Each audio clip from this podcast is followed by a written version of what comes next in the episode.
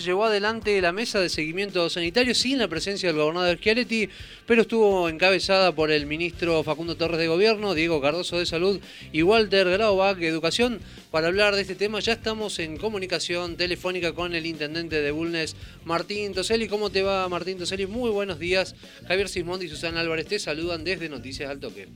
¿Qué tal Javier? ¿Qué tal Susana? Muy buenos días para ustedes, para todo el equipo de Noticias al Toque y la audiencia. Un gusto, gracias por el contacto.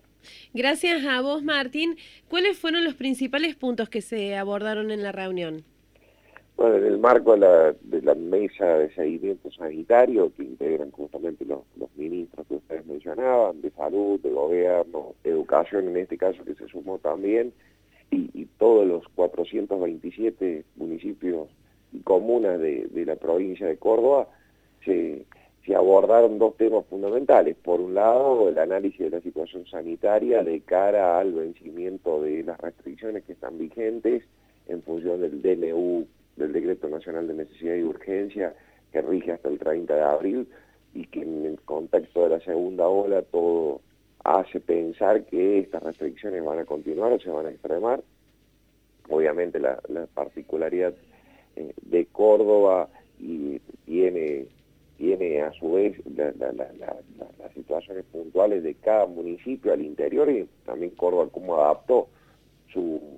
su realidad a las disposiciones de ese decreto nacional, que se verá cómo se continúan después del 30 de abril y sobre todo se hizo también hincapié fundamental en cómo es la situación en, en el sistema educativo en Córdoba y en relación a la segunda ola. ¿Qué quiere decir esto? Que por un lado eh, eh,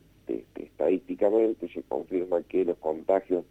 de por COVID, perdón, de COVID dentro de las escuelas son, son relativamente bajos, pero que la, la, la, la, cantidad de contagios aumentan o se disparan y se hace muy difícil controlar y de ahí es que se haya pedido colaboración a los municipios y comunas en todo lo que tiene que ver en, en lo periescolar, es decir, cuando se trasladan, se transportan a los alumnos, a los niños, a los jóvenes, desde sus hogares hacia las escuelas o viceversa, y todo lo que queda por fuera después de las escuelas, ¿no? Las reuniones sociales, fiestas clandestinas, para poner ejemplo, que al no cumplir o no respetar el distanciamiento y los protocolos de bioseguridad, eh, generan un aumento exponencial de la cantidad de contagios y, y por ende de los riesgos que todo eso implica. Intendente, de los números oficiales de la Nación marcan, ¿no? Registran que hay un amesetamiento de contagios diarios eh, de COVID-19 en la provincia de Córdoba. Eh, ¿Cómo es la situación actual ahí en la localidad de Bulnes? Nosotros eh, hacía aproximadamente hasta 10 días, casi tres meses consecutivos, un poco más de tres meses consecutivos, que no teníamos ningún caso activo de COVID-19. Lamentablemente, tres personas de nuestra localidad se contagiaron, primero una, después dos más las últimas dos son, familiares, pero se encuentran aislados, asistidas por el Estado, se aislaron sus contactos estrechos, se testeó,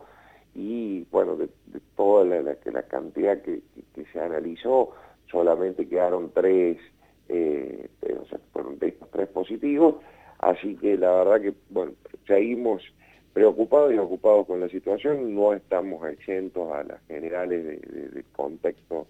que están atravesando todos, y por eso eh, sostenemos que por más que se avance con la vacunación, que por suerte viene muy bien, eh, se inviertan en recursos, en insumos, en infraestructura sanitaria, en profesionales,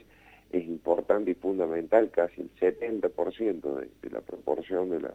del 100% ante esta situación, es que es la responsabilidad y la conciencia social, ciudadana, colectiva y también individual, porque si no, si no hay colaboración de, parte de la población es muy difícil poder sortear todos los, los obstáculos y las consecuencias que esta pandemia genera. El, cambiando de tema, el déficit habitacional es un problema que aqueja a todos los municipios de la Argentina, pero en Bulnes deben haber recibido con mucho agrado esta entrega que ha hecho la provincia de 20 lotes con infraestructura. ¿En qué medida viene a solucionar el problema de acceso a la vivienda esto? Justamente eh, el acceso a, uno de los principales sueños que tenemos creo que en general y en la cultura argentina en particular, que es el de la casa propia, es una de las demandas estructurales y que cada vez se hace más profunda eh, en la Argentina y que, bueno, por suerte a nivel local eh, pudimos dar un pasito más eh, en satisfacer una parte de esa demanda que es el elemento central para poder tener la vivienda propia,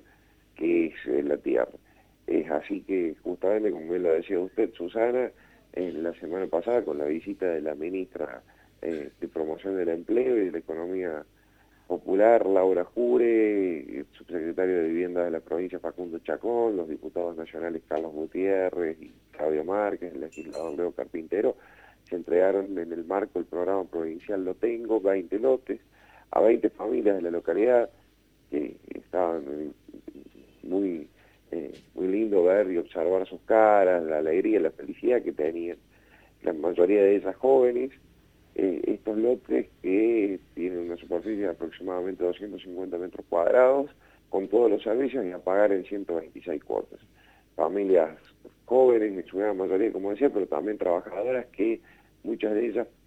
eh, si no sería por este programa, por este sistema de pago, les sería muy difícil acceder a la tierra. Y por supuesto, después ya teniendo el terreno, pueden empezar a construir su vivienda con recursos propios, con el acceso a un crédito, con y también ya hablar eh, articulando, para lo cual ya estamos gestionando ante el Estado Nacional y o provincial algún programa de vivienda. El paso fundamental ya está dado y por supuesto no es que va a cubrir el 100% de la demanda total que teníamos en la localidad, pero al menos un porcentaje ya queda eh, en gran parte solucionado.